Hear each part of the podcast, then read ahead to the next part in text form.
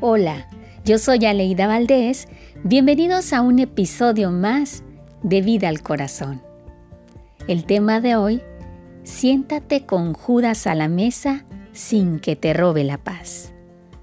Muchas veces tratamos de estar en paz con todos los que nos rodean, pero por mucho que intentemos llevarnos bien con todos, no crear conflictos ni provocar problemas, siempre habrá alguien de nuestro entorno que no le caemos bien de a gratis. Y habla mal de nosotros y en cuanto tiene oportunidad, te ponen mal con los demás.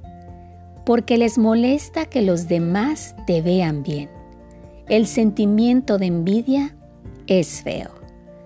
Pero eso no te debe preocupar. Siempre habrá alguien que le incomodes y no le gusta como eres. Ojo, aunque tú le hagas bien. Simplemente porque tu espíritu choca con el suyo y tu brillo le molesta. Eso no debe afectarte. Deja pasar el tiempo, que es el mejor juez, y verás que las cosas caerán por su propio peso. Es mejor marcar líneas y distancias con quien cuando surge la oportunidad te despelleja. Esa compañía no es buena seguramente sea una persona que no se siente satisfecha con su propia vida y carga frustraciones y vacíos. Lo peor es que en tu cara tratará de no demostrarlo portándose amable. Estos tipos de personas encontraremos siempre a lo largo de nuestra vida. En lo personal, he aprendido que Dios siempre pone todo en su lugar y saca la luz todas las cosas, exhibiendo a esas personas y sus acciones.